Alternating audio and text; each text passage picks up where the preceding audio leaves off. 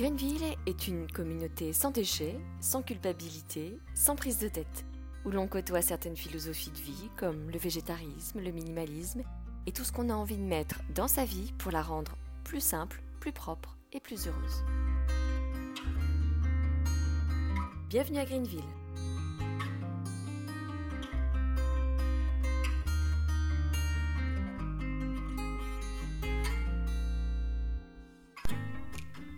Je ne sais pas pour vous, mais chez moi, le dernier trimestre est toujours compliqué financièrement. On s'est souvent laissé aller pendant les vacances. On trouve des factures à payer en rentrant.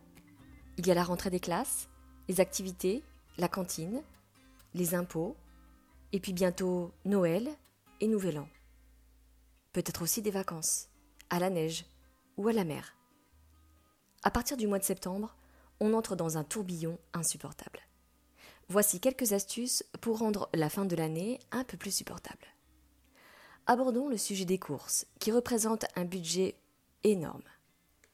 883 euros par mois, c'est le montant moyen d'une famille de 4 personnes en France. C'est énorme. Faire comme je fais vous aidera à économiser de façon conséquente et vous pourrez utiliser les 40% d'économie pour un week-end en famille ou à deux, l'achat de cette chose dont vous avez besoin mais que vous ne pouviez pas vous offrir, même de seconde main. Gérer son budget alimentaire n'est pas du radinisme, c'est dire non au monde de la consommation, à l'inutile, au double emploi et au gaspillage. Acheter en vrac doit normalement vous faire faire des économies, mais surveillez toujours les prix au kilo ou au litre. Privilégier la qualité est essentiel, mais ne vous laissez pas abuser par certaines enseignes. Vous êtes sûrement comme certaines de mes amies qui partent faire leurs courses sans faire de liste, qui aiment flâner dans le supermarché en rêvant en bons plats pour la semaine et en improvisant totalement leurs courses. Vous mettez quelques nouveautés ou promotions dans votre chariot, vous vous laissez tenter par un nouveau chocolat noir, vous aimez ne pas manquer de lait ou de jus de fruits, vous profitez de l'animation choucroute de votre traiteur. Vous arrivez en caisse et le chariot est plein. Total 230 euros de courses pour une semaine. Seulement au bout de cinq jours, le frigo est quasiment vide. Donc vous retournez faire un plein de courses pour compléter et vous vous refaites un caddie à 50, voire 100 euros. Un bon moyen de faire des économies, c'est de faire les menus de la semaine. Chaque vendredi, chacun de mes membres de la famille inscrit sur un tableau ce qu'il souhaite manger la semaine qui suit. Ensuite, je dresse une liste des courses en fonction des besoins pour les menus et de ce que j'ai déjà à la maison. Et je m'en tiens à la liste, pas une seule chose de plus. Je n'achète quasiment pas de viande. En plus que ce soit cher, les carnivores ici en mangent le midi toute la semaine, donc le soir ce n'est pas nécessaire. Je chronomètre mes courses aussi.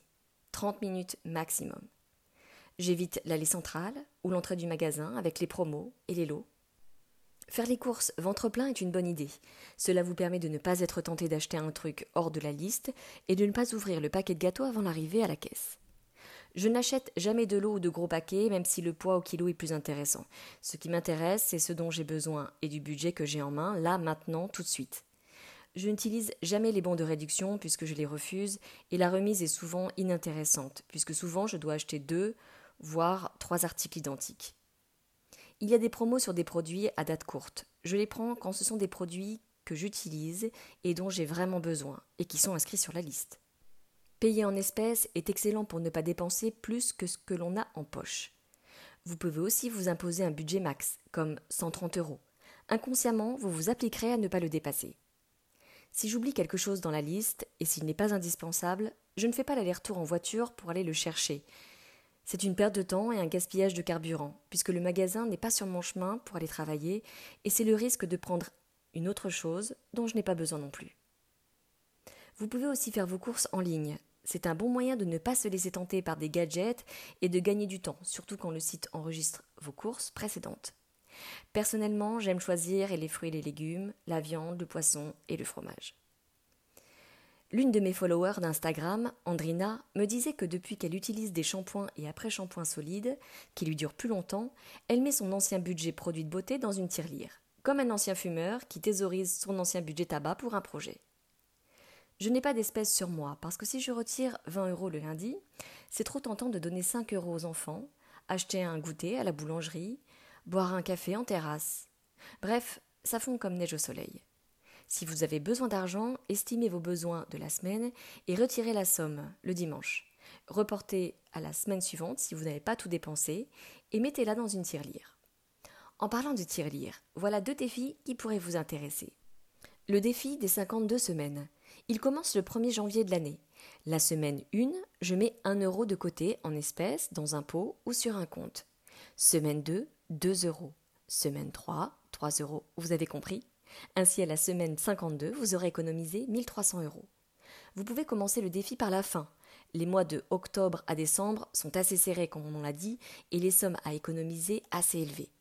Vous pouvez aussi tirer au sort une somme de 1 à 52 et la biffer de la liste. Je vous conseille pour ce défi de choisir de virer l'argent sur un compte. Voir des espèces s'accumuler dans un pot pendant un an est très tentant et je n'ai pas souvent vu les participants ne pas y toucher.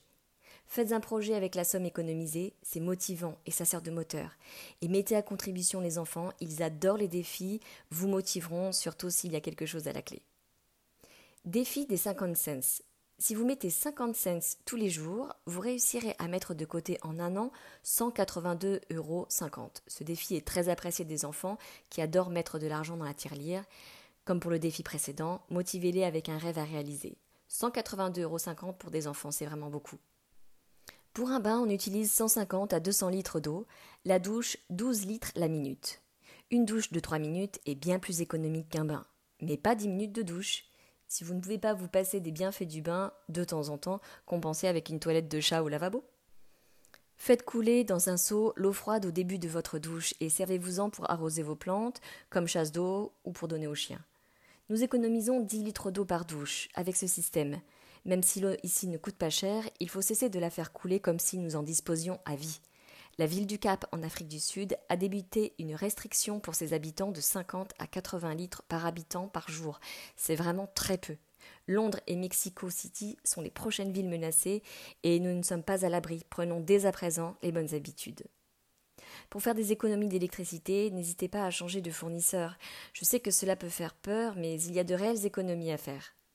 Profitez des heures creuses pour faire fonctionner vos machines à laver, sèche-linge et lave-vaisselle.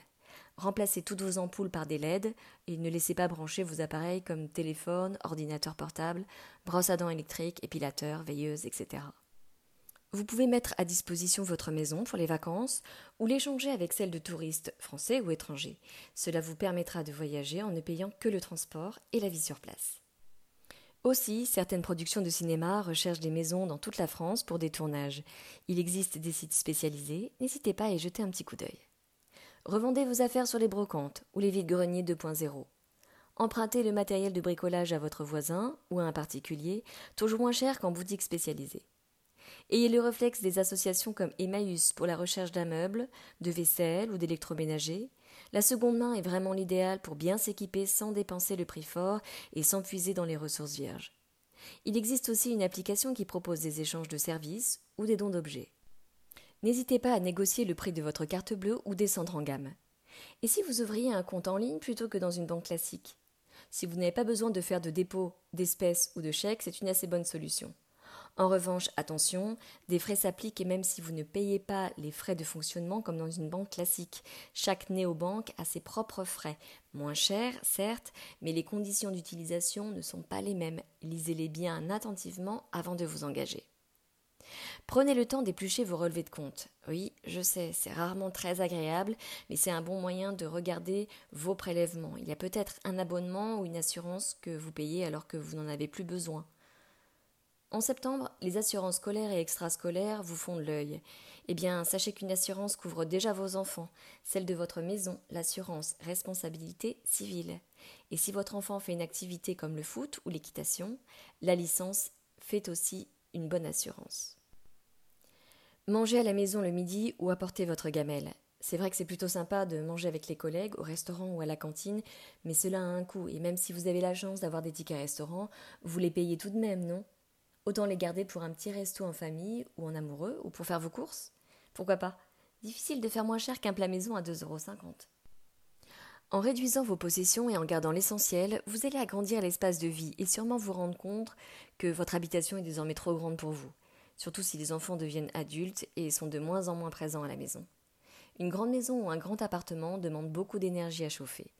Demandez-vous si ce n'est pas le moment de vous rapprocher du centre-ville en louant ou en achetant plus petit mais plus près des commodités. Vous ferez vos courses à pied et utiliserez votre vélo pour aller travailler.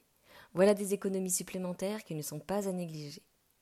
Les taux immobiliers sont très bas en ce moment, il n'est jamais trop tard pour les négocier, ils vous permettent de raccourcir la durée de votre prêt ou d'alléger les mensualités. Renseignez-vous auprès de votre établissement bancaire. Si vous n'utilisez pas votre voiture, il existe des sites spécialisés sur lesquels vous pouvez la louer à des particuliers. Et pour vos longs trajets, proposez un covoiturage rémunéré pour partager les frais de carburant ou de péage. Vous voyez, il y a vraiment beaucoup d'économies à réaliser toute l'année pour vivre cette fin d'année beaucoup plus sereinement financièrement. À bientôt!